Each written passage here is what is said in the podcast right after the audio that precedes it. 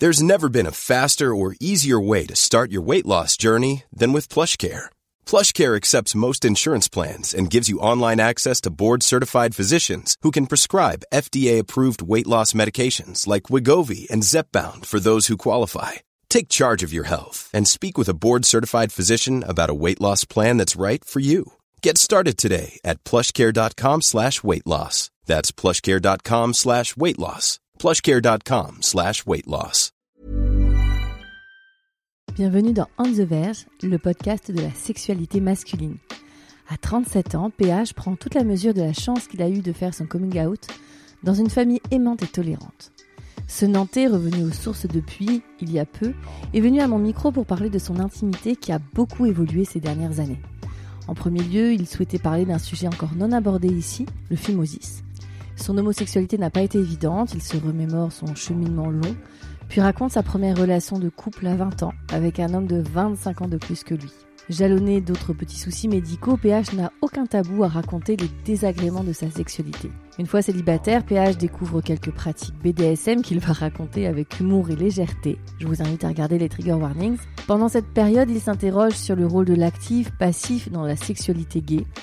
Des histoires souvent compliquées vont lui permettre de comprendre son mécanisme et les schémas qu'il répète. Aujourd'hui amoureux et en couple, il se souhaite plus de lâcher prise dans son intimité, que son corps et son esprit en pleine déconstruction se synchronisent afin de pouvoir intégrer plus de liberté dans sa sexualité quotidienne.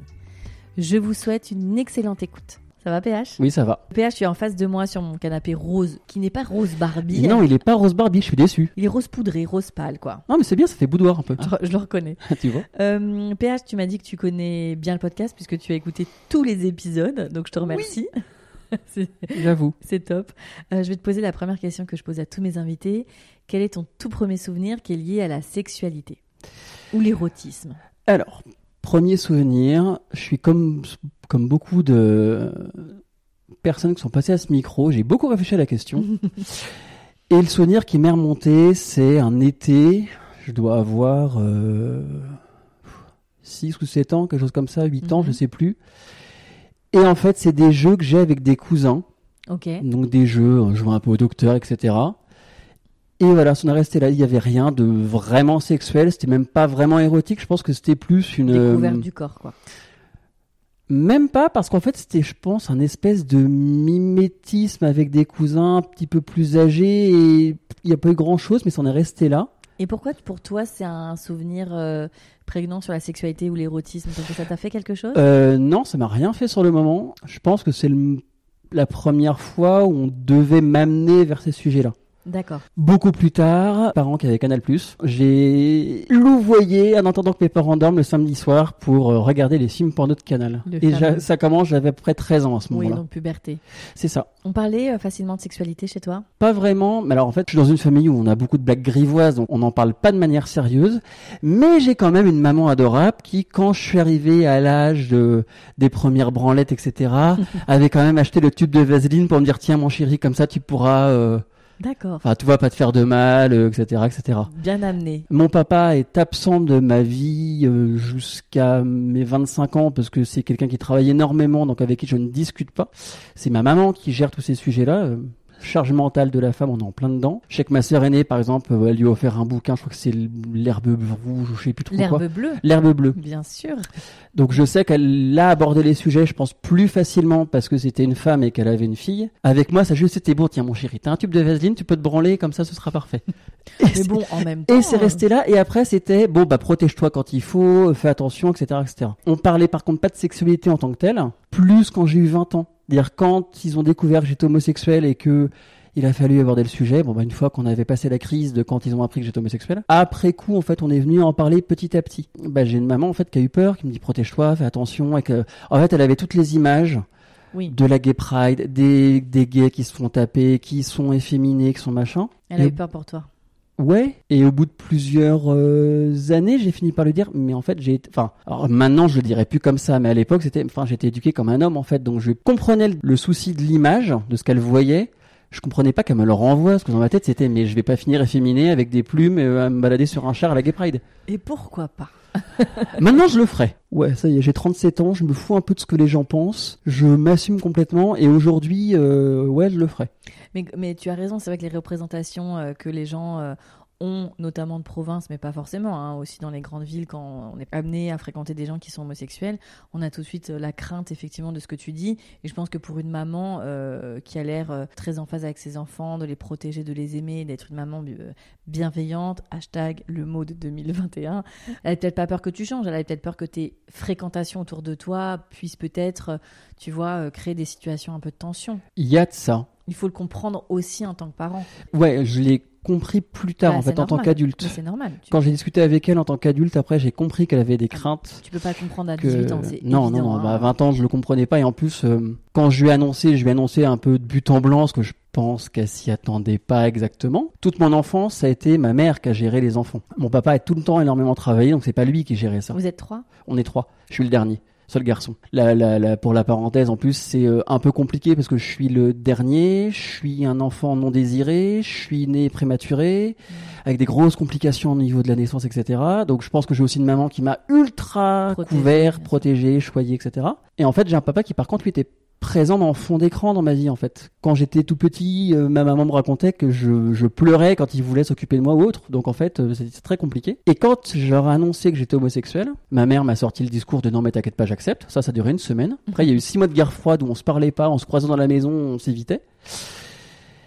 Et en fait, pendant ce temps-là, j'avais un compagnon et c'est mon papa qui m'emmenait à la gare pour monter à Paris. Et à chaque fois, c'est mon papa qui récupérait toute la parole, en fait. Mais qui ne disait jamais rien. Mais qui, par contre, écoutait beaucoup. Et je me souviens qu'un jour, il m'emmenait à la gare et je lui disais, moi, tu sais, papa, peut-être que je me trompe, peut-être que je suis pas homosexuel, peut-être que ce sera autre chose. Et je revois son regard dans le rétroviseur de me regarder, il me fait, non, mais en fait, j'ai compris, je sais que c'est ça, ce sera jamais autre chose. Et ça t'a fait du bien de l'entendre? Quand j'y ai repensé, oui, parce qu'en fait, je me suis dit, ok, en fait, il a eu du mal, je pense, parce que dans sa, dans son éducation, c'était plus compliqué que pour ma maman. Mais pour le coup, c'est lui qui a le plus accepté, en fait. Mais il faut laisser le temps aussi aux parents. euh, Oui, aujourd'hui, je prendrais peut-être un peu plus de pincettes pour le dire. Pour, pour revenir un, un peu plus en, en amont, donc tu, tu fais ton coming out à 20 ans. Comment se passe euh, l'entrée dans la puberté? Ce... Est-ce que c'est une- pour toi c'était une évidence d'être homosexuel? Est-ce que comment ça s'est passé? Non, alors pas du tout. Euh, Parce qu'il y a des hommes à ce micro, je sais pas si tu les as entendus, qui, qui le disaient, hein, que c'était depuis qu'ils étaient enfants. À 5-6 ans, c'était les garçons. Quoi. Alors non, moi pas du tout. En fait, je me le disais pas et je ne le savais pas. Mais il n'empêche que j'avais une euh, maman et une sœur qui avaient le catalogue La Redoute et bizarrement, je m'arrêtais à la page sous-vêtements masculins de La Redoute pendant euh, très longtemps. Mais par contre, toute mon adolescence, je perçois pas du tout ça. En fait, je traverse une adolescence, enfin une, une enfance et une adolescence sans sexualité, je dirais, parce qu'en fait, j'y pense pas. À partir de 13 ans, je sais que les hormones commencent à me travailler, donc en fait, bah, le film du samedi soir de Canal+ était très intéressant. Donc c'est là où tu commences tu- à te masturber? Oui, Ok. mais avec complication parce qu'en plus, alors j'ai découvert ça un peu après, mais je me masturbais de manière euh, pas normale parce que j'avais un phimosis quand j'étais petit. Alors qu'est-ce que le phimosis, s'il te plaît? Alors le phimosis, c'est euh, quand on est un garçon, normalement, si on a une hygiène intime quand on est petit garçon et adolescent normal, on décalote régulièrement sa verge pour assouplir la peau.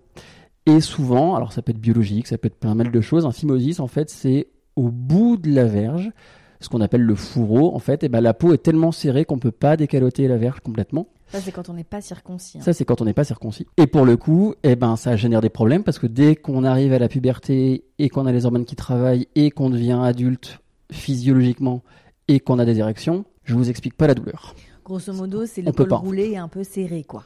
Et ben, en fait, moi, dans mon cas, c'était, euh, je forçais le passage pour que ça se fasse. Il y a des hommes qui ne peuvent même pas du Décaloter. tout décaloter. Dans ces cas-là, il faut faire une petite opération. Voilà. Et moi, ça générait que ça a duré euh, pas mal de temps. Ça me générait des micro fissures quand je forçais parce que bah il y a un moment, il fallait quand même bien que je me branle et que ça arrive. Et bah ça a fait qu'à 20 ans, je me suis fait circoncire, juste partiel pour euh, ouvrir en fait le phimosis. Pour expliquer, c'est-à-dire que la verge, si on prend la verge vue d'au-dessus, dans mon cas, on a coupé de manière euh, verticale en fait par rapport au phimosis qui est horizontal, euh, qui ferme en fait le fourreau. On a coupé à la verticale, on a juste ouvert la peau et après on a fait des points et voilà, c'est parti. On a un petit peu ouvert le col roulé, quoi. C'est un peu ça. Et pour le coup, bah en fait, dire que ma vie sexuelle avant, on est- il y a juste de la branlette et des films porno. Alors juste, je Euh. fais un- juste un petit point sur le phimosis pour euh, avoir euh, dans mon entourage euh, des mamans de petits garçons. Parfois, les pédiatres ne te disent pas qu'il faut euh, décaloter l'enfant. Ouais. et on va laisser l'enfant jusqu'à 4-5 ans sans le décaloter. Et ça crée justement euh, des adhérences, quoi. Moi, je sais que dans mon cas, c'était. euh, alors, je pense qu'il y a eu une, une fainéantise de ma part de pas le faire, parce que ma maman était au courant, elle m'avait expliqué, puis après, bah, en fait, c'est. Je sais pas, c'est passé dans ses or- Ouais, rentrant par une oreille, sorti Bah, par si, l'autre. si déjà c'était pas très agréable, je peux comprendre aussi quand t'es gamin que t'as pas forcément envie de le faire tous les jours, quoi. Ouais, après, j'ai pas de souvenir quand j'étais enfant. Quand j'étais ado, bah, en fait, ça m'a pas plus dérangé que ça. C'est quand je suis arrivé à la vingtaine où là, je me suis dit, ok, en fait, là, ça va être un peu compliqué. Ma vie sexuelle n'a commencé qu'après, en fait, l'opération. D'accord. Avant, j'ai rien. C'est-à-dire qu'avant, La masturbation, Euh, c'est pas toujours agréable. Alors la masturbation est pas dérangeante avant. Parfois je force un peu, donc j'ai quelques douleurs, mais en deux jours ça cicatrise et ça Et puis la passe. vaseline. Et la vaseline ça a aidé aussi. Et en fait euh, c'est quand j'ai commencé à, à avoir une vie sexuelle qui s'est construite où là je me suis dit bon bah en fait ça va devenir dérangeant donc on va faire quelque chose. Alors quand t'es ado, c'est du porno, donc c'est le film samedi soir. C'est du porno hétéro pour le coup. hétéronormé à la papa. hein, Ah, mais-. Ah mais c'est du c'est alors il y a les deux, il y a le porno de Canal+, donc le vrai porno de Canal+, encrypté mais mes parents ayant le décodeur, j'avais la chance de voir mais alors le vrai porno avec pas de préservatif à l'époque, on n'en parle absolument Ah, pas. c'est vrai, ouais. On est on est dans les années 90 donc on oublie. Et en fait, c'est quand j'arrive au lycée où par mimétisme, je pense aujourd'hui, bah je finis par voir des potes qui ont des petites copines, donc je finis par vouloir des petites copines. Enfin, j'en ai voulu, j'ai voulu en avoir trois au total. Cas de la première, ce qui était très drôle, c'est que je ne savais pas comment réussir à lui dire que je voulais sortir avec elle. Et un matin, je suis dans le bus, je vais au lycée et j'ent- j'entends des nanas en fait parler de ah il m'a demandé si je pouvais sortir avec lui etc etc et dans ma tête c'est c'est ça qu'il faut que je lui dise je la croise avant qu'elle rentre dans une dans un dans un cours et je lui dis on avait une copine en commun qui savait ce qu'il en était et puis la copine en commun deux trois jours après me fait, non mais oublie en fait il se passera jamais rien bon Mon premier fail. Ok, c'est pas grave. La deuxième, euh, je suis au lycée, je redouble ma première. Nana donc qui était euh, qui avait un an de moins. Je sais plus comment on navigue l'un autour de l'autre. Enfin bref, spoiler alerte, début des portables. Je lui ai demandé de sortir avec moi par SMS à l'époque. Sachant qu'à l'époque, fallait bien compter son nombre de, De caractères, donc, caractères, hein. euh, Tu pouvais pas dépasser comme un tweet. Hein. Voilà. Pareil, gros fail aussi parce que bah.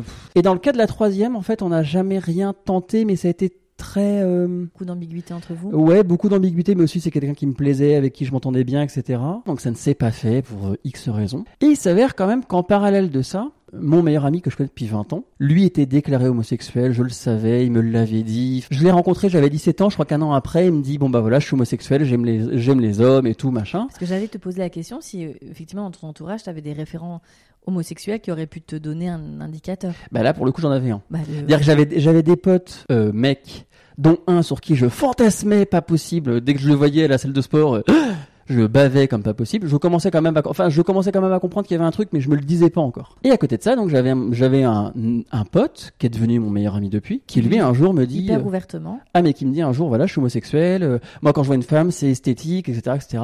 Et je me souviens le me voir lui répondre, bah en fait pour moi c'est pareil pour les hommes, dire que j'aime les femmes, mais quand je vois un homme, c'est esthétique, j'aime bien le corps masculin. Ça en reste là. Au fur et à mesure de l'avancement de la vie, alors pour X, je sais pas comment, en tout cas, j'ai mis le pied dedans. J'ai quand même fini par comprendre à un moment que tu regardes les hommes quand même fortement, Enfin, tu, tu cherches du porno, mais tu regardes quand même plus l'homme que la femme quand t'en mates. Le début d'Internet en plus, parce que alors euh, j'ai eu la chance d'avoir un ordinateur chez papa-maman, dans ma chambre à l'époque. Il y a beaucoup de choses sympas chez papa-maman. hein. Oui, quand même, j'ai Il y a énormément le de chance. canal, il y a Vaseline, il y a ordinateur dans la chambre. J'ai énormément de chance. Et je recherche des images d'hommes de plus en plus. Mhm. Et au bout d'un moment, je finis par me dire, bon bah c'est ça en fait. T'en parles à ton meilleur pote? Ah bah alors ça, bonne question. C'est la personne à qui j'ai eu le plus de mal à l'annoncer. Trop marrant. Mais oui, c'est-à-dire que donc à l'époque, déjà début d'internet, donc je tombe sur des messageries, me demande plus lesquelles. J'avais fini par, enfin je finissais après par discuter avec les mecs par hotmail, etc. Enfin on est dans les. Ok, boomer. Oui, c'est un peu ça. Comment je tombe dans le monde homo, j'en sais rien. Comment je trouve les sites sur lesquels je vais, j'en sais rien. Bon, après, j'imagine que c'est comme tout, c'est-à-dire que c'est pas du jour au lendemain. Non. tous les jours un peu plus, et puis au bout d'un moment, petit il y, à a petit. un- il y a un lien qui fait que, bien sûr. Et puis je faisais du réseau téléphonique aussi. Quand même, de, en gros, de 13 ans jusqu'à euh, jusqu'à la majorité, en gros. Je calcule pas trop le truc. Mhm. Ça grandit, mais moi, je le vois pas du tout. Ça finit un moment par euh, apparaître. Je finis par le comprendre. Mon entre guillemets premier petit copain était un mec avec qui je discutais sur un réseau téléphonique. Ça a dû durer trois semaines. Et quand je me rappelle aujourd'hui, au bout de trois semaines, quand je lui dis non, non, mais enfin, pff, on va s'arrêter là parce qu'il se passera jamais rien. Le mec me fait une scène, mais comment tu peux me dire ça? Mais c'est pas Ah, possible. Et était- moi j'étais attaché. Ah. je fais, mais on va se détendre en fait. On s'est jamais vu, on s'est juste parlé trois Donc semaines. vous, euh. vous parlez juste par téléphone. Ouais, même pas, même par message en fait. On va par Ah, SMS ouais. calculé donc. Ouais. Mais enfin, il se passait rien en fait. Je finis par rencontrer d'autres enfin discuter avec d'autres mecs. Entre temps, je sais plus à quel moment, euh, à quel moment en tout cas euh, si je sais en fait, c'est que j'avais, je vais avoir 19 ans. Je trouve un premier mec. Alors j'étais à Nantes à l'époque, lui il habitait en Vendée. Une fois de plus, papa et maman sont très gentils. J'avais une voiture. Et donc je finis par trouver ce mec qui à l'époque, c'est après une récurrence que j'ai eu dans d'autres histoires, était marié mais en instance de divorce, un truc un peu nébuleux. Enfin bref. Le fameux hétéro curieux. Voilà, je finis par le voir. En fait, je le vois une première fois. Truc un peu romantique au bord de la mer, on est au mois de mars et tout. Enfin bref. Et en fait, on se voit une fois. La deuxième fois que je dois le voir, je pars de chez mes parents. Mais vous vous embrassez la première fois? La première fois, on s'embrasse simplement. Il se passe rien de bien Mais là, sexuel. quand tu, tu l'embrasses, c'est la première fois que tu embrasses quelqu'un. Oui. Que tu embrasses un homme. Oui. Comment Qu'est-ce que tu ressens? Tu t'en rappelles? Est-ce que tu es confirmé dans ton. Je crois qu'il y a quelque chose en moi qui me dit cool, je le fais dans le sens j'embrasse quelqu'un, même pas un homme en fait. Forcément, c'est juste le fait que oh, putain, ça y est en fait, je suis pour moi en fait, j'ai commencé ma vie sexuelle tard, j'ai commencé à 19 20 ans. Mhm. Il avait Euh, quel âge, lui, du coup, s'il t'était Lui, il avait euh, alors les, les deux avaient mon âge, 37 ans. Il, il- il devait avoir 33 ans à l'époque. Mais lui. genre, ouais, c'est ça, à peu près l'âge de. à peu près l'âge que j'ai aujourd'hui. Ah, tu te verrais aujourd'hui embrasser un mec de 19 ans? Non non. Bonne Non, réponse. non, non, faut pas. C'est pas une bonne chose. On s'embrasse une première fois et quelque chose comme la semaine d'après, on doit se revoir. Je pars de chez mes parents, puis il m'appelle en cours de route, il me dit non, en fait, euh, aujourd'hui c'est pas possible, j'ai un empêchement, etc. Ce sera demain. Puis de nouveau pareil, c'est pas possible, donc demi-tour, je rentre chez papa, maman. Et c'est là où mes parents, où je l'annonce à mes parents. C'est-à-dire que ma mère, voyant le manège au bout de deux jours, elle me dit bon, qu'est-ce qui se passe en fait? Je l'annonce à mes parents avec le cataclysme que ça a été pour ma maman à l'époque. Et ce qui est le plus drôle en fait, c'est que donc avec ma maman, on finit par rentrer en gare froide après. Oui, c'est que tu- ce que tu disais pendant 6 mois, ça a Voilà. été compliqué. Mais ce qui est drôle, par contre, c'est que j'annonce à alors toute la famille du côté de ma maman, pas de mon papa. Mon papa, je, ils ont pendant très longtemps, ils l'ont pas su. Euh, ils vont l'apprendre bien des années après d'une autre manière. Mais du côté de ma maman, ils vont le savoir. Et en fait, ma grand-mère, quand je lui annonce au téléphone, elle me dit bah oui, bah je le savais. Ok. Moi, j'étais au téléphone, je fais mamie, comment, On comment ça, tu le sais Enfin, ok. Le, le souvenir qui me reste le plus drôle, c'est une sœur de ma maman. Quelques mois plus tard, euh, mes parents de maison bord de la mer, on se retrouve là-bas en famille, etc. On est au petit déjeuner. Elle était au courant, on en parlait. Et l'anecdote qui est restée, c'est euh, on parle de l'homosexualité. Elle me dit mais t'as jamais embrassé de fille, t'as jamais été amoureux? Je fais bah toi t'as déjà embrassé une fille? Je fais bah non ça m'intéresse pas. Je fais bah moi c'est pareil ça m'intéresse pas. Et là elle s'arrête, elle me fait Putain, mais c'est pas con ce que tu dis. Pourquoi est-ce que je me forcerais à j'ai pas envie en fait. essayer, ouais, ouais. Voilà, en fait, à partir du moment où j'avais embrassé ce premier garçon, je savais que c'était ça, que c'était pas autre chose. C'était confirmé. Oui, ben vous me mettez une femme nue, un homme nu, une femme nue, je trouvais ça. Et c'était. Par contre, tu mets un homme nu. Enfin, aujourd'hui, mon, mon compagnon on le met nu devant moi. Il faut pas deux minutes pour que je sache quoi faire et où comment le faire. C'est- Ça a été une espèce de truc de bon, bah au fait c'est ça. C'est très simple. J'ai la chance, contrairement à beaucoup d'homosexuels qui ont des histoires compliquées, qui même peuvent partir au refuge, l'association qui aide les, les homosexuels qui sont euh, de rejetés de chez leurs parents, etc. Je le mettrai dans les notes du podcast. Moi, j'ai énormément de chance en fait. J'ai une famille et j'ai un environnement qui ne m'a jamais rejeté. J'ai toujours été accepté, même s'il y a des moments un peu compliqués. Mais c'est en vieillissant, je me suis dit, mais en fait, quand je croisais des homosexuels qui avaient une vie un peu compliquée, enfin qui avaient une annonce un peu compliquée, un coming out un peu compliqué, je fais, mais j'ai jamais connu tout ça en fait. Mm. Donc je comprenais pas ça non plus. Le côté c'est compliqué, mais non, c'est pas compliqué. Ouais, bah ouais. Les années passant, j'ai aussi compris un truc, c'est que eux, ils ont accepté qu'après moi, j'ai aussi dû faire de la pédagogie juste pour leur expliquer des choses, pour Mhm. poser des mots sûr. ou pour les rassurer de certains trucs. Mais j'ai jamais été rejeté. Donc pour le coup, bah après, à partir du moment où j'ai 19 ans, alors je suis opéré. J'ai été circoncis, j'ai embrassé un garçon, je sais ce que c'est. Validé. Donc là, j'ai validé aussi. Bah après, c'est parti. Sauf que bon, le, alors le premier garçon, bon, je l'ai embrassé, je l'ai branlé vite fait une autre fois, puis c'est fini. Voilà. Le deuxième, pff, pareil, c'est un peu une récurrence. Un mec qui est pareil, en- embourbé dans une espèce d'histoire avec une nana très compliquée. Alors, pas hétéro-curieux. Lui, homosexuel 100%, mais qui par contre, pour des histoires de vie perso, était revenu en France, avait eu des soucis de santé très très très importants. En l'occurrence, il avait eu un accident de voiture très violent et en, en gros, il, a, s'en était sorti avec euh, pas de séquelles, avec des opérations assez lourdes, etc., mais pas de séquelles. Et en gros, c'est l'infirmière qui s'est occupée de lui, qui était tombée amoureuse de lui, et donc lui s'était embarqué là-dedans. Ah non, mais il avait trouvé en plus une infirmière qui était franco-portugaise, donc famille famille, c'est les parents de cette femme-là avaient une immense maison. Il avait un portrait de lui en pied dans la Ah, maison. merde. Enfin, oh, mais le truc. Mais moi, quand il me racontait ça, je fais, eh oui, mais enfin, je te rappelle que entre temps, quand même, euh, comment te dire, euh, t'es à quatre pattes et je suis derrière toi. Donc bon, en soi, euh, les femmes, c'est pas vraiment ton On délire. n'est pas sûr que cette image irait dans la maison au Portugal, par contre. pas. Ça, ça me ferait beaucoup rire. Oui, mais non, je pense pas. D'accord. Théo, il était coincé. euh, dans Ah, cette mais complètement. histoire, euh. Donc, Euh, avec lui, t'as ton premier rapport sexuel. Oui. Alors, comment ça se passe? Pour moi, c'est pas la vraie première fois. La première fois arrive avec celui d'après. D'accord. Avec lui, c'est. C'est pas la euh, vraie première fois? C'est de la découverte de la sexualité, mais il n'y a pas de. Pour moi, les rapports, en fait, sont restent encore superficiels pour le coup. D'accord. Donc, ce que je vis avec lui, c'est je commence à découvrir un petit peu juste comment on fait quelque chose avec quelqu'un d'autre. Vous vous touchez, C'est ça. vous embrassez. On s'embrasse, on se touche, on se branle. Je suis même pas sûr qu'il y ait pénétration à l'époque. Donc, c'est de la simple découverte. Tu découvres la fellation avec lui? Non. Enfin, pas dans mon souvenir en tout cas. c'est celui d'après. Première approche de l'intimité, Mhm. Mais pas encore la sexualité. mais qui m'a euh, pas marqué plus que ça, quoi. C'est-à-dire que bon, j'ai quand même, j'ai quand même le corps d'un autre homme en face que, en face de moi nu. On fait quand même des choses un peu, enfin, on joue pas au Scrabble non plus, mais il se passe pas plus que ça, quoi. Et en fait, c'est le celui d'après, Ça, c'est des gens que tu rencontres toujours sur. euh, toujours par réseaux, so- par, Par euh, réseau. par réseaux sociaux, un site internet, etc. Je n'ai jamais rencontré aucun de mes compagnons par- dans la vraie vie.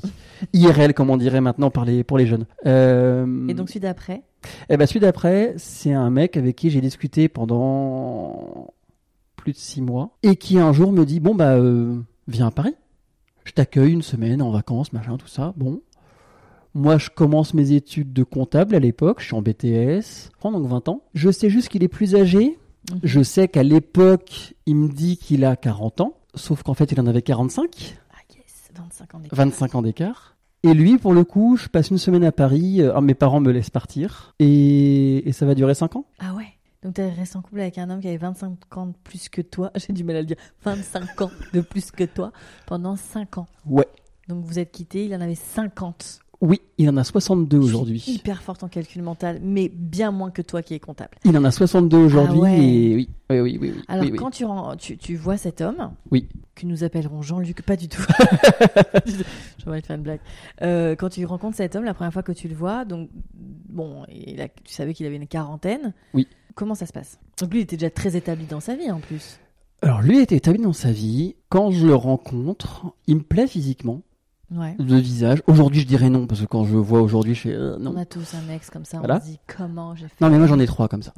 J'en ai trois où je fais mais, mais pourquoi? Puis j'ai des amis aussi qui me disent mais pourquoi ces trois-là? Mais lui en l'occurrence, donc il me plaît quand même. Il est posé. euh, il a Oui. certains traits physiques qui me plaisent. Et surtout, il a comme passion la danse, le modern jazz. Donc autant te dire qu'à l'époque, petit gars de 20 ans, avoir un mec de 45 ans, bon un peu plus petit que moi, c'était un peu le problème.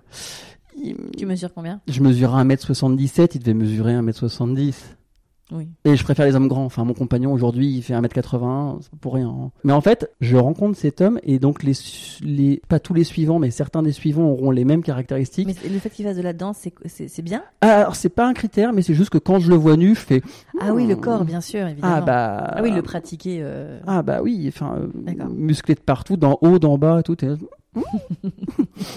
et c'est avec lui en fait que je découvre vraiment la ah bah, sexualité. J'imagine, il a été ton vrai mentor. Oui. Et donc vous passez cette semaine-là entière? On passe une semaine entière, comme ça Vous en couchez fait. ensemble dès le premier soir? Je crois, oui. Euh, bah, il m'explique comment faire une fellation, comment machin, etc. Ah ouais.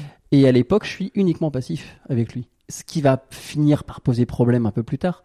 Mais à l'époque, je suis voilà uniquement passif et donc, bah en fait, on, a une- on commence les choses comme ça. Vous avez un rapport euh, égalitaire où il a quand même euh, ses 25 ans de plus que toi qui pèse, euh, enfin qui pèse. On s'entend, hein, pas de façon péjorative, mais tu sens la différence dans votre quotidien et dans votre vie de, qui va devenir une vie de couple, hein, parce que 5 ans. euh, Ça va finir par peser après. C'est-à-dire que pendant les deux premières années, en gros, je le rencontre au mois d'octobre. Euh, si on compte en année scolaire, je termine trois ans et demi après, je termine mes études. Mhm. Donc pendant trois ans et demi, moi je suis à Nantes. Et lui, il est à Paris, donc on se voit les vacances scolaires, on est énormément en contact. Je vois pas la différence à ce moment-là. Dire que Mhm. moi j'ai ma vie, j'ai mes potes ici, je alors je suis un étudiant très studieux, je sors très peu, je picole pas à l'époque, je suis chiant. en plus je suis comptable à l'époque, je fais des études de comptabilité donc je suis encore plus chiant. Mais attends, euh, tes parents savaient que tu sortais avec un gars qui avait 25 ans de plus que. Ils l'ont su, ils l'ont su un an après. Parce qu'ils avaient à peu près. Ils auraient pu avoir le même âge. Oui, ils l'ont su un an après quand je leur ai présenté. Donc l'histoire commence. Comme toutes mes histoires, sauf la dernière, comme toutes mes histoires après, enfin comme beaucoup de choses dans ma vie d'ailleurs, ça commence, euh, je me laisse porter en fait. Mhm. Dire que ce gars me plaît, euh, sexuellement ça marche, et en fait je, je m'embraille là-dedans, mais sans réfléchir que je suis en train de m'embarquer dans une relation. Mhm. C'est juste cinq ans après où je me dis, ah en fait ça a quand même duré cinq ans cette histoire. Vous vous aimez? Lui, je sais que euh, je dois faire partie du top 3 dans sa vie. Dire que lui, euh, lui comme d'autres après m'ont aimé, mais euh, d'un truc, euh, voilà. Moi, avec le recul, je comprends que non, en fait. D'accord. Mais je le sais pas à l'époque. Je le com- je l'ai compris, euh, je sais pas, il y a peut-être un an. Mon compagnon actuel, je peux dire que je l'aime parce que je sais ce que ça génère en fait chez moi aujourd'hui. Mhm. Je comprends les les émotions que ça génère ou les choses qui font que j'ai cet attachement et cet amour pour lui. Ça se voit quand on parle, t'as les yeux qui brillent. Voilà, je l'ai pas eu pour Mhm. ceux d'avant. D'accord. Ils m'ont aidé à cheminer pour plein de choses, Mhm. durement parfois, on pourra en reparler, mais en tout cas, le premier, lui, il m'a juste appris ce que c'était que la sexualité homosexuelle, en fait. C'était un bon mentor. Oui, parce que la chance que j'ai eue avec lui, plus tard après dans ma vie sexuelle, je vais aller dans des trucs un peu plus déviants. Mhm. Et le fait d'avoir eu quelqu'un entre mes 20 et mes 25 ans qui On va dire moins conventionnel que déviant. Moins conventionnel. Oui, parce que déviant, c'est les autres qui pensent que c'est déviant, Oui, parce que moi je vois pas ça comme déviant non plus. Et surtout ce que je ne sais pas ce que tu vas raconter, mais s'il y a des gens qui se retrouvent, ils vont dire mais c'est pas déviant du tout ça. Enfin, c'est une sexualité en tout cas avec lui. Oui, mais oui, c'est une sexualité, une sexualité très classique, vanille, si on veut. Pénétration, anale. Euh, pendant les cinq ans, bon, il y a eu des aléas quand même, euh, mais en tout cas, c'est qu'au final de tout ça, quand j'ai, quand je suis allé après vers des choses plus épicées, Mhm. Eh ben le fait d'avoir été pendant cinq ans sur- avec quelqu'un qui était très stable, eh ben aujourd'hui en fait, quand quand je vois des fois des jeunes de 20 ans qui partent dans des choses très extrêmes très vite, T'as ce sentiment-là que les jeunes aujourd'hui vont très vite sur des sexualités plus intenses? Oui, parce que quelques années plus tard, je suis allé m'amuser du côté des trucs un peu BDSM. Et pour le coup, il y a une dizaine d'années donc, déjà à l'époque, déjà j'en voyais qui étaient un peu jeunes, qui avaient 20, 21. Certains sont très stables, sont très matures, savent ce qu'ils font, il n'y a pas de problème. Dans beaucoup de cas, je trouve qu'ils y viennent un peu vite. Dans le monde homosexuel, le monde hétéro, je connais pas. Mhm. Et des fois, je me dis, mais en fait, c'est bien aussi de d'apprendre à se connaître simplement avec une sexualité vanille, si on veut, mais au moins, on apprend à toucher le corps, à embrasser le corps, à, à étreindre un corps. C'est un truc que j'ai appris quand j'étais jeune, enfin un peu. Premier compagnon était pas super romantique, donc on n'était pas non plus dans l'extase romantique avec les roses partout. Mais en tout cas, je me rends compte qu'aujourd'hui, avec mon compagnon actuel, ça me sert en fait Mhm. parce que je suis pas parti dans un truc euh, différent tout de suite ou décalé Autre tout de suite. ouais. Je me suis posé. Bon après c'est un peu chiant aussi au bout de 5 ans, j'avoue que pff, quand j'ai voulu un tout petit peu inverser les choses et que j'ai voulu lui dire bon bah Coco tu vas te mettre à quatre pattes et puis on va y aller. Ah bah là bizarrement ça marchait pas en il, fait. il Il n'y était pas. Il avait jamais. euh, Non non il aimait pas ça du tout, il était actif et pas il était pas du tout passif. J'ai dû réussir une ou deux fois à le retourner entre guillemets. Mais mais euh, mais ça lui plaisait pas du tout. Ouais. C'est ce qui a généré la fin de la relation. Au-delà du fait aussi, euh, Bah, t'as vachement mûri, je veux dire, en 5 ans, tu, tu rentres dans ta vie active, professionnelle. Et puis non, il y a, il y a aussi un critère aussi qui fait que ma sexualité a un peu changé, c'est que tout mon début de sexualité avec cette, personne-là, j'étais passif. Mhm. Sauf que entre temps, alors c'était c'est pas du tout sexuel, disons beaucoup, il y a beaucoup de gays où c'est sexuel. J'ai fait des fissures anales, j'en ai fait deux. Mhm. Oui, oui, oui, oui, tu peux dire ça. Ah bah, il y a Julien là, qui, qui en parlait d'un épisode il y a pas très longtemps. euh, Il me racontait ça, c'est hardcore. Hein. J'ai écouté son épisode et je sais qu'il est, en, je crois qu'il est pas encore, Il s'est pas euh, fait opérer. il est pas encore fait Et opérer. là, et ça fait euh, hyper longtemps là, qu'il est. Euh, mais je sais pas comment il fait pour tenir aussi longtemps parce que moi j'en ai fait deux et au bout d'un moment tu peux plus. Enfin tu. Ah. Au-delà de la vie sexuelle, en fait, dans la vie dans la vie quotidienne, le matin, quand on va s'asseoir sur le trône et faire notre vie, c'est Ah c'est- très compliqué. Et en fait, moi j'en ai fait deux. La première, c'est c'est euh, C'est lié à la pénétration anale Pas ou- du tout. Ah non, pas du tout. ça Moi, dans mon cas, en fait, c'est juste physiologique parce que j'avais un, un transit feignant, on va dire. et ça c'est, juste qu'au bout d'un moment, bah, euh, physiologiquement, faut quand même bien passer, faut bien quand même bien y passer. Et qu'en fait, bah, je, comme j'étais constipé très régulièrement, bah, au Oui. bout d'un moment, je forçais. Et donc, Et bah, au bout d'un moment, le corps a pété, quoi. ouais. La première fois, ça s'est réparé sans aucun problème. En 15 jours, une crème, un peu de massage et tout. Enfin, voilà, ça passe. La deuxième fois que je le fais, je fais une inflammation en plus. Juste au-dessus, en fait. C'est-à-dire que Mhm. pour, ex- pour expliquer à, euh, aux auditeurs, en gros, c'est euh, quand on fait une fissure anale, c'est qu'en gros, on a les, on a, on a le, le- le- musculairement, en fait, c'est le niveau des muscles, en gros, où ça, où ça pète. Et en fait, juste au-dessus, on a une espèce de, espèce de couronne, en fait, de, de petites papilles. Mhm. qui sont toujours rétractés, mais qui peuvent générer des inflammations. Et moi, dans mon cas, j'ai fait une inflammation et donc de la papille qui était juste au-dessus. Et l'inflammation ne permettait pas de guérir, de guérir la fissure Aïe, anale en dessous. aïe. Ce qui m'a fait me faire opérer. Ouais. Oui, ils Et doivent que cautériser, j'imagine. Je pense qu'ils ont fait ça. Mais cet épisode, ces deux épisodes de fissure anale ont fait que, eh ben, en fait, moi, dans ma vie, j'ai voulu me dire, bon, bah, je vais passer de l'autre côté, je vais devenir actif. Bah oui, il faut laisser un peu reposer la, la bête. C'est ça. Sauf que mon compagnon de l'époque, lui, il comprenait pas. Quand je me suis fait opérer, que je cicatrise, que je me soigne, et puis qu'il veut revenir comme un bourrin, et puis que malheur, je l'ai jeté contre le mur. Je fais non, mais t'as pas Ah compris, non, en non, fait. bah c'est pas possible. Tu vas pas, tu vas pas le faire du tout. Ça, ça a commencé à petit à petit gérer Oui, la fin de la relation. déliter, bien voilà. sûr. Mhm. Et la relation s'est arrêtée, j'avais 25 ans, et en fait, parce que euh, mes études se terminent, je suis presque officiellement comptable, parce que je loupe mon dernier examen à pas grand chose. Personne te juge. Mais je me dis, voilà, j'ai fini mes études, ça fait trois ans et demi que je suis avec ce mec. Bon, bah, il faut quand même bien concrétiser quelque chose. Donc, je monte à Paris. Comme on dit quand on est provincial, je monte à Paris comme les artistes. Et en gros, quand j'arrive à Paris, c'est parce que j'ai envie de concrétiser cette relation, à Mhm. l'époque. Et Quand puis, concrétiser, c'est que vous voulez vous engager. parce que ça fait trois ans et demi qu'on est ensemble et que j'ai envie que ça avance, quoi. Vivre avec lui, par Oui, exemple? Ok. C'est ça. Et pour le coup, je vis avec lui pendant un an et demi. Ok. Mais sauf qu'en un an et demi, bah, en fait, l'écart dont tu parlais tout à l'heure de 25 ans, bah là, je me le prends en pleine face au bout d'un moment. Culturellement, euh, Ah dans le bah, rythme de vie, dans plein de trucs, puis dans vos étapes de vie. Je veux dire, 25 ans, 5... enfin, t'as 23 ans et demi, 24 ans, lui presque 50, c'est un monde, quoi. Et puis dans les goûts aussi, c'est-à-dire que Ah mon oui. meilleur ami a énormément rigolé. Juste avant de rencontrer ce compagnon-là, je dis à mon meilleur ami, non mais moi j'aime pas les clichés, j'aime pas les gays clichés, avec les t-shirts moulants et tout, machin, j'aime pas.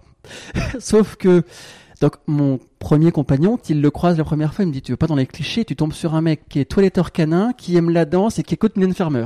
Ah ouais. Là, tu les as tous cochés, PH. Tous. Voilà. Oui, puis en plus quelqu'un qui veut pas vieillir, donc quelqu'un qui se teint les cheveux en noir corbeau parce que il veut toujours avoir les cheveux. On est dans un cliché total. Mais donc au bout de 5 ans, ça se termine parce que euh, Et donc là, tu arrives dans ta vie parisienne. je suis à Paris depuis un an et demi. Je déménage et donc quand je quitte ce mec, je me dis euh, banlieue sort de question. Je vais être dans Paris intramuros. Trouve un premier appartement que je quitte au bout d'un mois parce que mauvais quartier, 18e arrondissement, la Goutte d'Or et tout. Je fais oh là là là là là. On quitte et j'arrive dans l'appartement que j'ai occupé pendant 13 ans dans le 20e arrondissement. Et pour le coup, bah, je me dis euh, bon bah faut commencer à s'amuser un peu, commencer à tenter autre chose.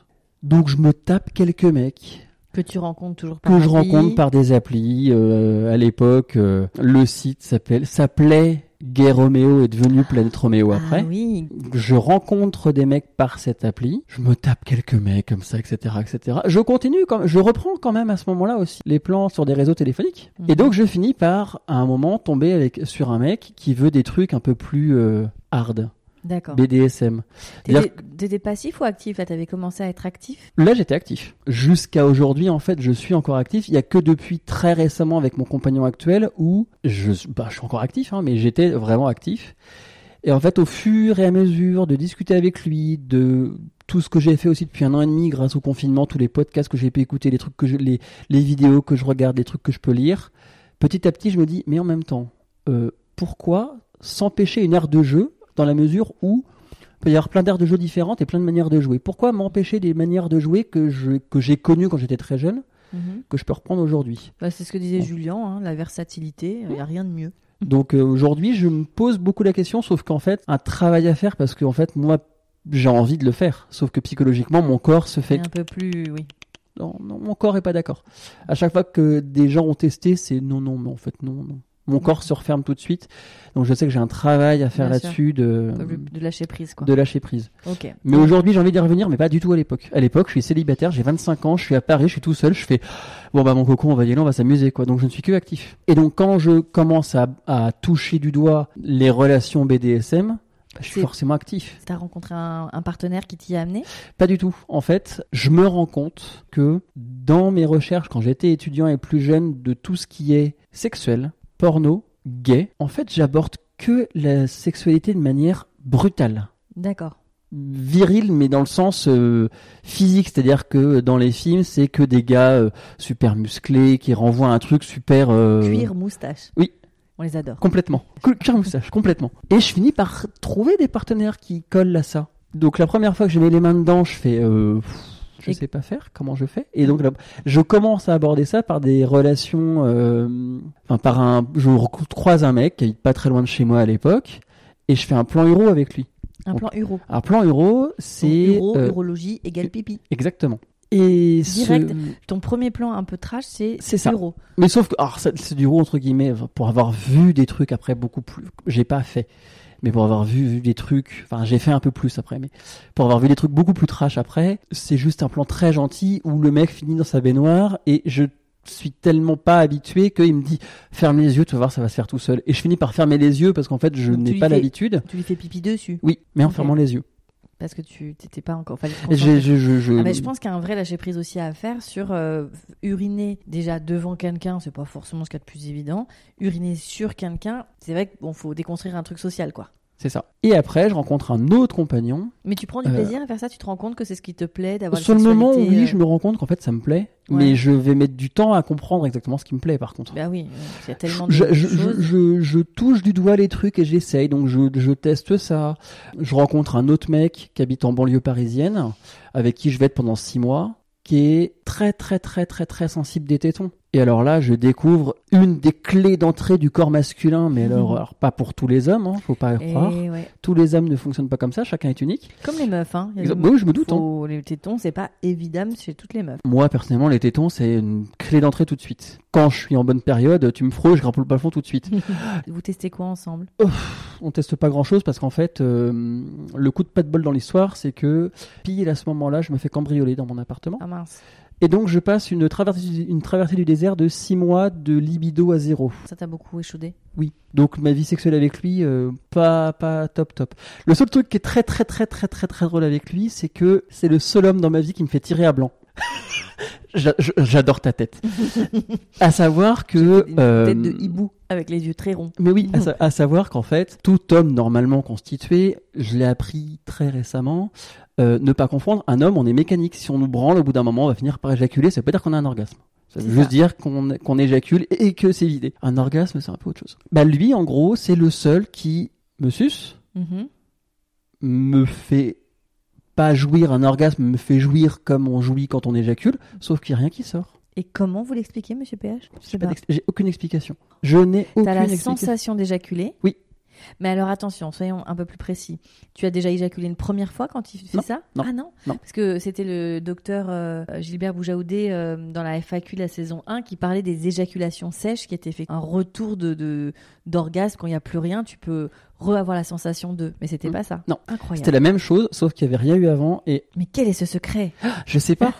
je sais pas parce qu'en plus, il y a le- la première fois que ça arrive, pris, je suis debout, il doit être à genoux, et je me souviens de, de le regarder, de me dire qu'est-ce qui s'est passé et pas d'explication. Et les six mois qu'on va passer ensemble entre guillemets, bah, ça va se reproduire plusieurs fois et j'ai jamais d'explication.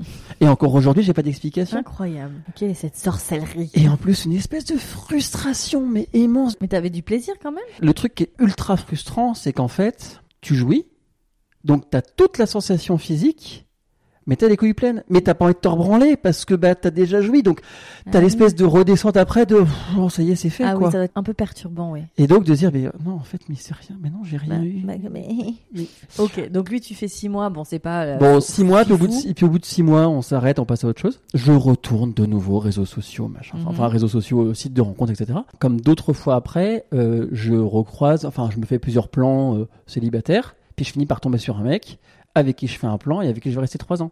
Ok. dont je ne suis pas amoureux non plus, hein, je m'en suis rendu compte après. Euh, Mais il y a une connivence quand même. Mais il y a une connivence parce que déjà il est plus jeune. T'as fini les sugar daddy? J'ai fini les cheveux blancs et, euh, et la pipe. Euh, Donc j'ai 27 ans, je rencontre ce type et c'est vanille. On a par contre culturellement, psychologiquement plus d'accroche parce qu'on est plus de la même génération. Il me fait découvrir des choses qui me font mourir de rire aujourd'hui, c'est-à-dire qu'avec lui, je, je commence à entre guillemets rajeunir psychologiquement. Il me fait Ok. découvrir euh, les Chevaliers du Zodiaque que je connaissais pas et je découvre ce que c'est. Enfin, je connaissais, mais j'étais pas fan. Lui est fan. Donc il m'explique ce que c'est, il me raconte euh, Club Dorothée je regardais, mais moi je regardais Sailor Moon et, euh, et euh, base. ça couvrait la chasseuse de cartes. Donc Tu viens de faire le, le, le geste de Sailor Moon. Voilà. Mais moi c'était ça. Donc, donc lui me fait découvrir ça, il me fait découvrir un truc qui me fait mourir de rire aujourd'hui, il me fait découvrir Camelot. Que quand j'étais chez mes parents et que je regardais ça à la télé sur M6, avant 20h, je regardais ça, je fais mais c'est, pas drôle en fait. Et c'est le début de, bah en fait, je commence à recoller avec mon âge. C'est-à-dire que les T'as- 5 t'as- ans que j'ai passé avec mon premier compagnon, bah en fait, je suis devenu trop mature. Ouais, t'as, t'as le sentiment que t'as, t'as, t'as, t'as déconnecté de ton, de ta génération. Ah bah c'est-à-dire que je suis un gamer depuis... euh, J'ai Mhm. connu la première NES. Donc pour expliquer aux gens qui ne Mhm. connaissent pas les jeux vidéo, la NES... Qui n'ont pas ton âge. ou qui n'ont pas mon âge, oh, t'es mignonne. Euh, donc la NES, c'était une console de Nintendo. C'est une des premières consoles sorties commerciales. Faut imaginer une grosse boîte à chaussures euh, grise. C'est ça. Donc j'ai connu ça, j'ai connu la Super NES qui arrivait après, j'ai connu la PlayStation 1 qui arrivait après, et en fait, l'époque où j'étais avec mon premier compagnon, bah, toute la culture, les jeux vidéo, toute cette époque de mes 20, mes 25 ans, bah en fait j'ai fait une impasse de ça, parce que c'était pas ce que mon compagnon de l'époque aimait. Et Mhm. comme j'avais tendance à être un peu dans le mimétisme de mon compagnon adore, Bah, donc je fais tout ce qu'il adore, bon bah voilà. Donc Bien là, je rencontre quelqu'un qui me ramène à ça. Enfin, qui te- oui, c'est ça qui te réaligne avec ton âge et ce que tu es, ta génération. C'est ça. On a quand même 7 ans de différence. Moi j'en ai, 20 j'en ai 27 et lui en a 34 à Ouais, mais l'époque. 27-34, c'est pas euh, 20-45. Non. hein. Donc lui, bon, ça dure 3 ans. Ça dure trois ans et pendant que je suis avec lui, en fait, Zanzi BDSM remonte. C'est-à-dire Ouais. que quand je le rencontre, il le sait. Mhm. Je lui en parle. Sa réponse, au bout de, je sais pas, on est ensemble depuis. Alors c'est quelqu'un de très jaloux et euh, aussi qui comprenait pas tout ça. Et c'est quelqu'un qui m'explique que euh, non, non, mais en fait, euh, non, on fera Pas ça moi. parce que c'est sa, sa phrase c'était non, mais c'est amoral de faire ça. Amoral. Même pas immoral. Non. Amoral. Amoral. Ça m'est resté gravé de.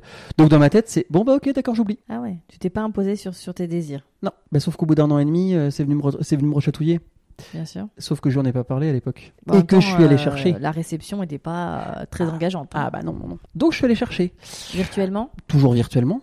Mais sauf que le virtuel, je finis par le concrétiser physiquement. Et je finis par euh, Sans lui dire. croiser deux, trois mecs sans lui dire. Euh, je lui ai caché pendant l'année et demie qui est restée. Il l'a découvert et je vais, te, je vais raconter après comment, ce que ça a généré. Mais au début, donc sans lui dire, puis il le sait pas. Et puis j'ai, on a des, on a des, des boulots qui font que je peux arranger ma vie pour ça. Où est le problème en fait? Je fais de mal à personne. Pas vu, pas pris. C'est un peu ça. C'est même complètement ça à l'époque en fait. C'est bon, en même temps pourquoi lui dire? En même temps. euh, Il faut dire aussi qu'à l'époque, je sais pas comment intégrer ça dans ma vie en fait. Je sais pas ce que c'est. Je sais pas comment en parler. Et puis comme il m'avait fait une réaction, euh, Pour toi, ça n'avait pas de- d'incidence sur votre couple? Tu te sentais comment? Non, parce que je faisais la part des choses. Lui avait les sentiments et l'amour et le physique était à côté. D'accord. Toute la période où j'ai fait des choses euh, euh, BDSM, c'était du physique. Il n'y avait pas de sentiments là-dedans. Mais sauf que lui, il l'entend pas comme ça du tout. Il le sait pas.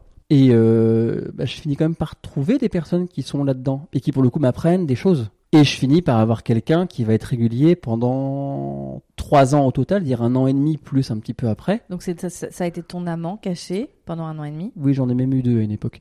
Coquin, coquin. Il est comptable, il sait gérer. Euh, mais le premier, en tout cas, que, que moi je considérerais jamais comme un amant, parce qu'en fait, c'est dans le. Alors je sais que ça va choquer beaucoup de personnes dans ce que je vais dire, mais dans ma manière de voir les choses, oui, c'est caché. Ça pourrait être considéré comme un amant. Pour moi, c'est pas ça, parce qu'il n'y a pas d'affectif. D'accord, c'était que sexuel. Oui.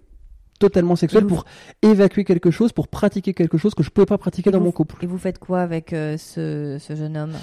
Alors ce jeune homme qui n'en est pas un, parce que ce jeune homme est âgé, je ne connais pas son âge, je n'ai jamais su son prénom, il n'a jamais su le mien pendant trois ans pendant trois ans. Ah, c'est pas facile. euh, euh, comment vous vous appelez? On trouve des manières de se contacter, machin, etc. Enfin bref, on n'a pas de nom en tant que tel. D'accord. Et moi, en fait, à ce moment-là, plus tard, quand je, quand je vais redevenir célibataire, je vais donc avoir plusieurs plans cul. Et donc, les deux principaux qui avaient des petits noms, il y avait celui-là qui existait depuis un an et demi, qui était Batman.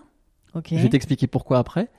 Et il y avait Stu. Alors, Batman, pourquoi? Parce que ce mec-là, quand je le rencontre, j'ai en mémoire mon cambriolage qui m'a quand même un, Ah oui. beaucoup affecté. Mhm. Et donc je me dis, bon, mon compagnon de l'époque, il est venu chez moi, il connaît mon environnement, etc. Il n'y a pas de souci. Faire venir quelqu'un d'étranger chez moi, Mhm. je flippe. Je me dis, j'ai pas envie qu'il voit mon intérieur, j'ai pas envie que ça se reproduise. Et dans le milieu BDSM, il a un délire, à ce moment-là, lui, c'est d'avoir les yeux bandés tout le temps. Ah, d'accord. Donc Batman est venu de ça, parce qu'en fait, il portait un masque sur les yeux tout le temps. Et ça, ça sur les trois années où, où je l'ai côtoyé, ça a duré deux ans. À quel moment il met son masque? Quand il était devant la porte, j'ouvrais Ah, la yes. porte, il me voyait pas, je le rentrais chez moi, je le déshabillais, je le rhabillais, machin, tout ça. Et quand il revenait sur le palier, je fermais la porte Incroyable. et il enlevait le masque. Vous faisiez quoi d'autre? Et ben, il y a eu des. Donc l'urologie est revenu, Mhm. parce que lui était fan, et c'est ce j'ai découvert ça avec lui. Tout le monde aime bien se faire faire pipi dessus Ou il y a un receveur et un donneur? Non, il y a un donneur et un receveur. Et en l'occurrence, comme je suis le dominant, je suis le donneur, il est le receveur. Après, je découvre tout un tas de jouets qui existent dans le monde BDSM. Je découvre euh, les pinces à tétons, les pompes à tétons, euh, les parachutes à couilles. Enfin, je découvre plein, plein, plein, plein. plein C'est de vraiment des très jolis noms. Parce qu'on voit tout de suite ce que ça veut dire. Ah bah oui, mais bah voilà. Après, les pompes, les pinces, ça pince ou ça développe. Les parachutes, ça laisse. Enfin, il y a plein, plein, plein, plein de trucs. euh, enfin, voilà, je passerai les détails de plein de choses. Ah non, bah, les gens adorent les détails, hein, Voilà. tu sais. Et donc, Et- toi, à chaque fois, c'est toi qui, comme tu es dominant, etc., tu, toi qui pratiques sur Batman, en Oui. l'occurrence. Oui. Ok, donc Batman vient avec sa petite valise, où tu, Avec son petit sac et euh, on s'amuse comme dirait euh, Alex Contard, un maître euh, dominant, son sac à luxure.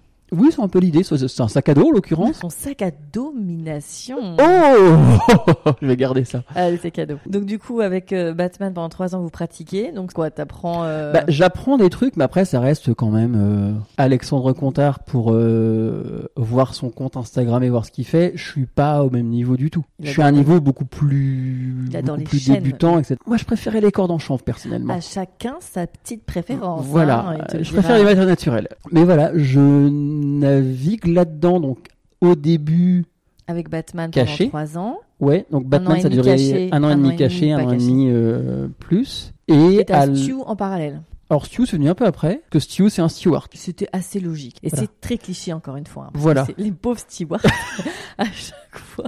Ah bah oui, mais en même temps, les... moi-même, j'y croyais pas. Je fais, oh, les stewards et tout, c'est pas possible. Mais en fait, si, les Ils stewards, il y a beaucoup. Très beaux et très gays. Je confirme. Lui, il était très très gay. mais par contre, lui, relation vanille. Rien Ok. de. euh, Ah, d'accord. Rien de. D'accord. Non.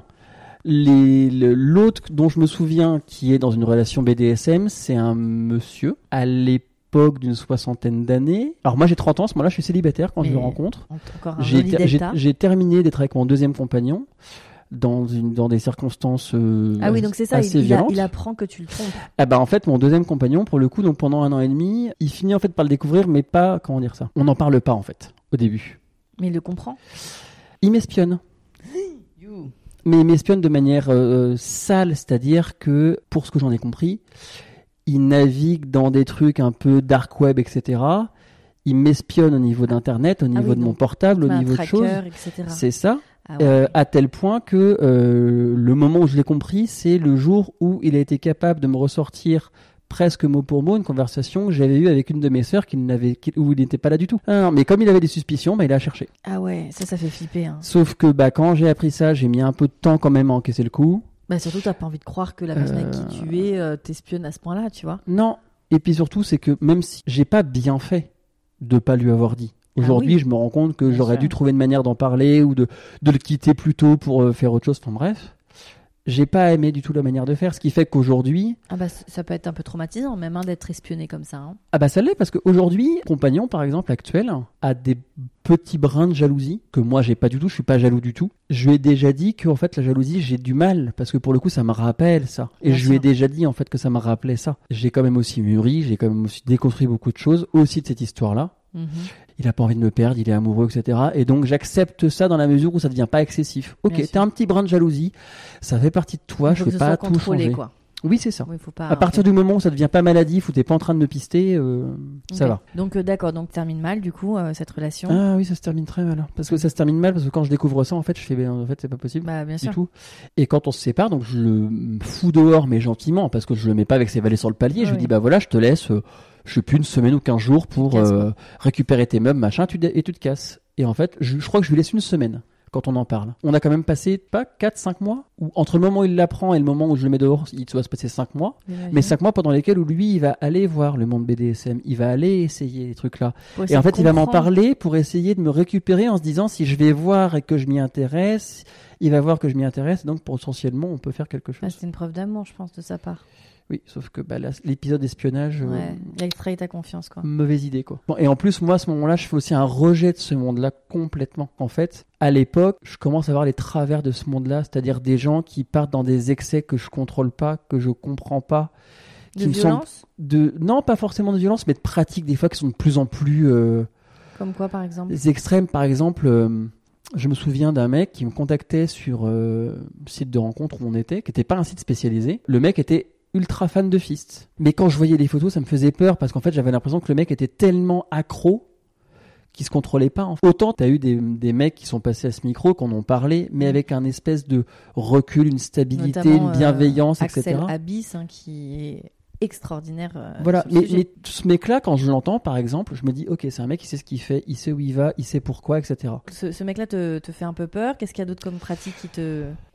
Les mecs qui s'accrochent, alors les, les gens qui peuvent s'accrocher au plafond avec des crochets dans le dos et tout, Ouais, ou des, ou des gens qui peuvent avoir des, euh, des, des, des pratiques, la scatologie, par exemple, que je comprends pas du tout. Je suis d'accord pour dire que, euh, on m'a- on m'a répondu ça des fois de, oui, enfin, tu fais bien, oui, mais c'est pas, j'ai des limites aussi, je suis comme Oui, tout le monde, j'ai, mais- peut-être des, j'ai peut-être des standards un peu plus élevés que la normale, enfin, que beaucoup de gens. Mhm, Donc je termine cette relation avec ce deuxième compagnon. mhm, Je continue quand même le BDSM parce que ça m'intéresse quand même. mhm. Je creuse quand même. Et au bout d'un moment, je finis quand même par euh,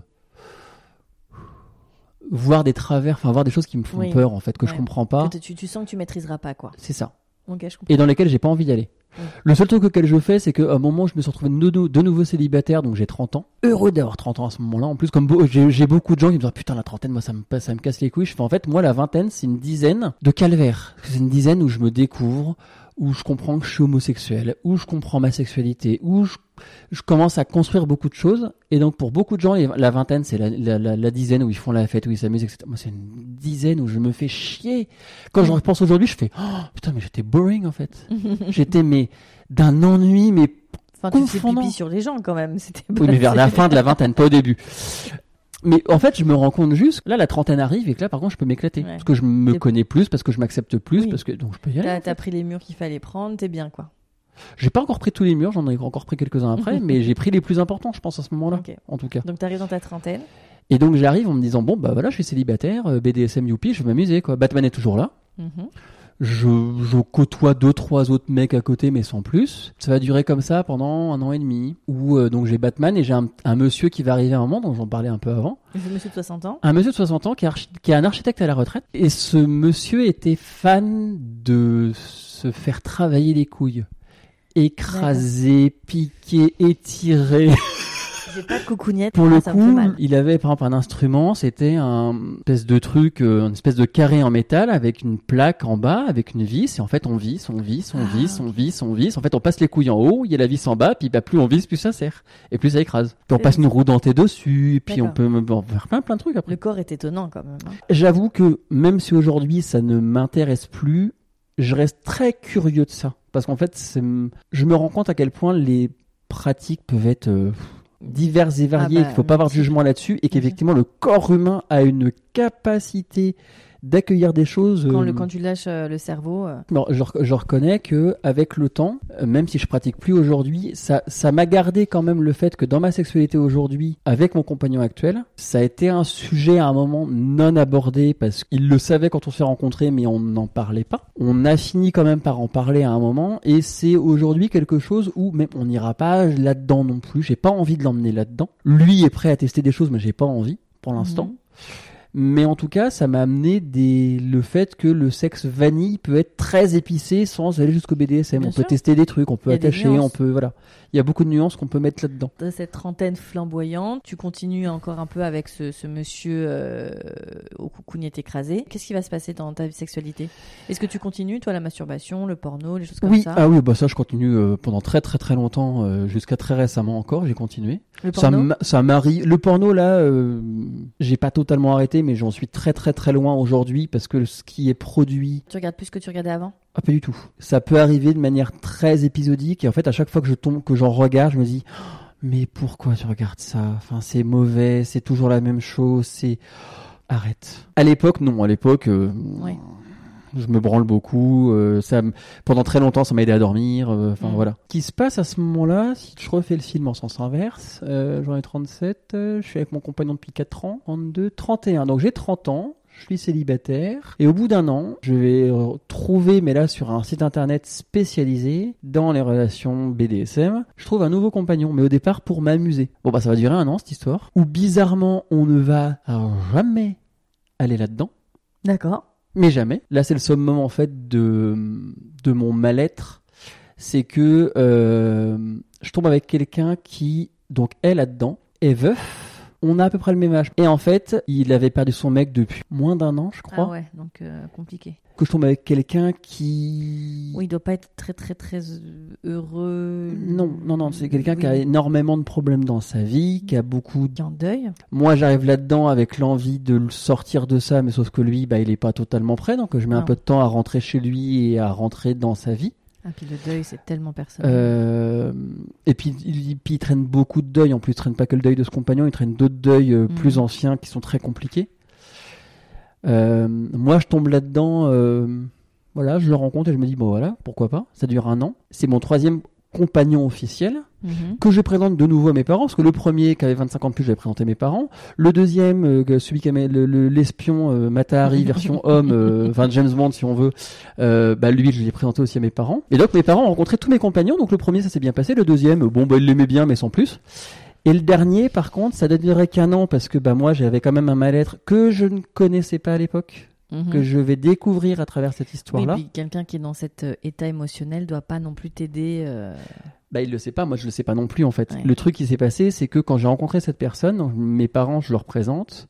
Ma mère ne l'a jamais aimé et elle m'a dit plus tard, elle me dit mais en fait quand il venait, il avait une aura noire autour de lui. Et en fait, ce qui se passe au bout d'un an, c'est donc bah, euh, mon BDSM, je recommence vraiment à rejeter le truc en me disant en fait là c'est vraiment pas, c'est vraiment plus fait pour moi pour le coup. Et en fait, on arrive, j'ai 32. Tout ce que j'ai accumulé depuis 10, 12 ans, bah, le, le coup de l'espionnage, les relations qui se sont mal passées, peut-être l'homosexualité que j'acceptais pas totalement, mais je le savais pas. Enfin, plein de trucs qui, Mhm. au bout de un peu moins d'un an, euh, il se passe en fait deux choses. Première chose, c'est que je m'explique pas pourquoi je passe pendant un mois, j'appelle mes parents tous les jours.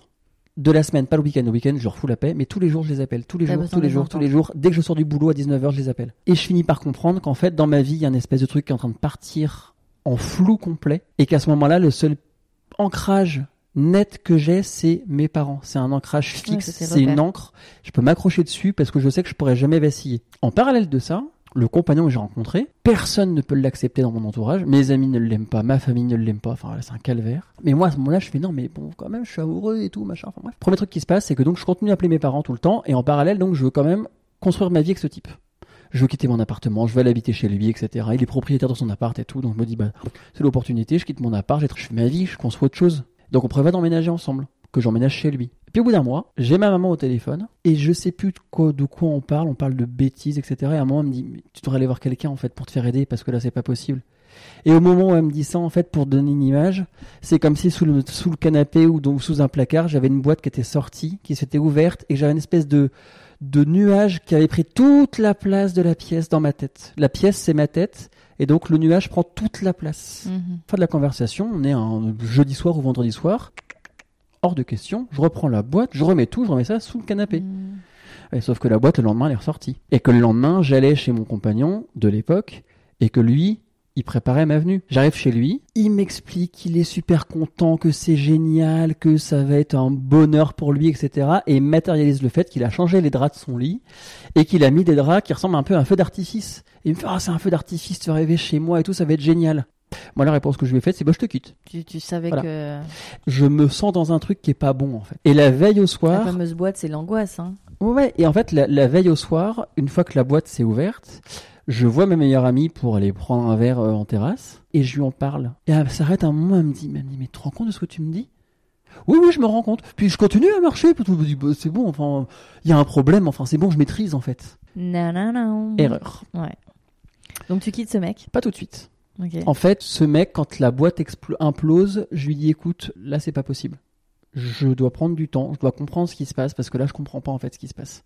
Et j'ai besoin de comprendre ce qui se passe. Et je trouve une thérapeute. Ça me donnera un premier pied dedans. Bon, il s'avère que c'est resté ma thérapeute et que cinq ans après, je la vois encore. Et je dis à ce mec, écoute, laisse-moi euh, 15 jours, 3 semaines. J'ai besoin de commencer quelque chose et de comprendre en fait ce qui se passe. Mhm. Je comprends pas ce qui se passe. Je commence ma thérapie. Premier jour, euh, ma thérapeute, je revois encore quand je lui ai raconté tout ce que j'avais dans la tête le premier jour. On termine la première séance d'une heure. Elle me dit, elle me dit bon, en fait là, tu viens de me raconter tes trucs. J'ai l'impression d'être monté dans un 4x4 et que tu viens de me faire prendre les dunes du Sahara à vitesse grand V quoi. Au bout de trois semaines, un mois, ce type, il me rappelle et puis il me dit bon bah on fait quoi? Je fais bon, on s'arrête parce qu'en fait, je sais pas où j'en suis dans ma vie, je sais pas ce que je veux, je sais pas, je sais pas en fait, et j'ai besoin de savoir. Mais seul, je peux plus être en couple. Bah, c'est un super service que tu t'es rendu là. hein. Donc tu là, là enfin tu le quittes. Ouais, et moi par contre, je suis dans un truc. euh, Tu te dis quoi toi? C'est la crise de la trentaine C'est je me- je- pour moi, il n'y a pas de crise de la trentaine. En fait, pour moi, c'est euh, j'ai accumulé trop de choses depuis ma naissance. Mhm. En fait, je porte trop de choses. C'est-à-dire que je suis un enfant qui est pas désiré. Quand ma mère tombe enceinte, mon père veut pas que je sois là. Il s'occupe pas de la naissance du tout. Mhm. Il s'en occupe. Il rejette complètement le fait que je sois là. Ma mère apprend qu'elle est enceinte. Elle apprend que je suis un garçon. Elle ne lui dit pas. La seule personne qui sera au courant que ma maman est enceinte et que je suis un garçon, c'est ma grand-mère paternelle. Et quand je- ma grand-mère paternelle était une une femme euh, monde paysan, femme euh, petite une petite bonne femme mais qui a du caractère, on aurait pu lui dire n'importe quoi, elle aurait jamais craché le morceau. Mhm. Entre ça, je suis le dernier. Quand je suis étudiant, je suis le seul à faire des études parce que ma sœur aînée plante ses études, la deuxième fait des études mais ne s'en sert pas. Mes parents me mettent sur le dos le fait que t'es doué à l'école, donc fais des études. Donc moi je deviens comptable parce que dans ma tête c'est faut que je fasse un métier qui soit peu sérieux en fait. Mhm. Et je porte tout ça. Et donc arrivé à 32 ans, en fait ma tête a fait. Et puis ton homosexualité. oui, en fait, je le vis bien, mais je pense que je le vis pas si bien que ça à l'époque. Et donc, bah, tout ça mis bout à bout fait que, bon, bah, à un moment, on va peut-être un petit peu arrêter. On va faire un on va faire une Mettre les choses à plat. Voilà. Et puis Prendre un petit réfléchir. peu de hauteur. Exactement. Donc, ça a généré que. euh, Moi, si je, me, si je puis me permettre, PH, hein, depuis tout ce que tu me racontes là, c'est qu'en fait, ce qui est intéressant, mais après tu l'as verbalisé un peu différemment, c'est qu'en fait, tu n'as jamais pris de décision par toi-même. Ce que je comprends dans ma thérapie, c'est que dans ma vie, je me laisse toujours porter par quelqu'un. Ouais. C'est-à-dire les, les- les désirs, parce que dans, la- dans les relations DS, ce qui est intéressant, c'est que souvent, en fait, euh, c'est le dominant qui va faire ce que lui dit le soumis, entre guillemets, dans le contrat. Oui. Et après, évidemment, euh, il y a ce jeu, ce jeu de, de domination-soumission. Et c'est vrai que voilà, tu as, effectué les désirs et les fantasmes de ces mecs. Tu as été un peu porté par, effectivement, les désirs de tes parents pour les études, etc. etc. Et ouais, au bout d'un moment, euh, qu'est-ce que toi tu veux? Qui es-tu? On arrive à, à peu près à aujourd'hui ou au moment où tu rencontres ton compagnon, à peu près? L'avantage de ma thérapie, c'est qu'en fait, dans 8 mois, je change de boulot et je trouve un mec. C'est-à-dire que j'arrive dans mon ancien boulot et je trouve mon nouveau compagnon. Comment vous vous rencontrez Planète Roméo, toujours. plein. Ok. Sauf que pour la première fois que je rencontre quelqu'un, on discute pendant un mois et demi, je crois. Et il me fait rire. Il me parle de tout sauf de sexe. Il me parle de ses neveux et nièces avec qui il va être en vacances. Il me m'envoie des photos de lui en train de faire des, des, des trucs à Center Parks, etc. Enfin bref. Au bout d'un mois et demi, je dis bon, écoute, t'es mignon, bon, enfin, bon, on va peut-être quand même aussi un petit peu se rencontrer. Euh, Dans toutes mes anciennes relations, c'était toujours premier soir, on couche. mhm. Bah pas lui. Et en fait, c'est la première personne dans ma vie, quand on s'est mis ensemble, Mhm. c'est le premier homme qui, quand il me regarde, Mhm. encore aujourd'hui, je suis ému quand je le dis, mais en fait, je vois de l'amour dans ses yeux, mais simple. Et c'est le premier qui me renvoie ça dans ma vie, Mhm. contrairement aux autres qui en fait m'ont jamais renvoyé ça. C'est-à-dire qu'ils m'ont renvoyé, le premier m'a renvoyé de l'amour, mais le premier il m'a mis dans une espèce de cage dorée. En gros, Oui, c'était, c'était euh, la jeunesse. c'est ça. Mhm. Les autres, c'était d'autres choses. Lui, c'est juste C'est très sain. C'est ça. Comme tous ceux d'avant, ça avait été des canards boiteux que mes parents n'avaient pas aimé, que mes amis n'avaient pas aimé, etc. Ah bah au moment où je le présente à tout le monde, alors mais euh, j'ai un trouillomètre, mais alors au maximum. Quand euh, quand je le présente à ma meilleure amie la première fois, elle le surkiffe. Mais à un moment, elle vient me voir, elle me fait toi t'es pas tranquille. Non parce que comment te dire, celui que je t'ai présenté avant, tu l'as pas aimé, tu me l'as un peu catapulté de manière sauvage, donc là euh, non. c'est- Ouais. C'est parce que tu tenais beaucoup. oui, parce que quand j'ai rencontré mon compagnon actuel, je me suis dit, je peux pas rencontrer, enfin pour moi, je peux pas rencontrer quelqu'un de mieux que lui. D'accord. Il n'y a pas plus aimant, il n'y a pas plus attentionné, il n'y a pas plus. C'est même des fois moi qui le calme en fait, parce qu'il est Mhm. tellement attentionné, des fois je lui fais stop. On n'a pas le même niveau de romantisme, on n'a pas le même niveau de, de démonstration, donc euh, doucement, calmement, on y va.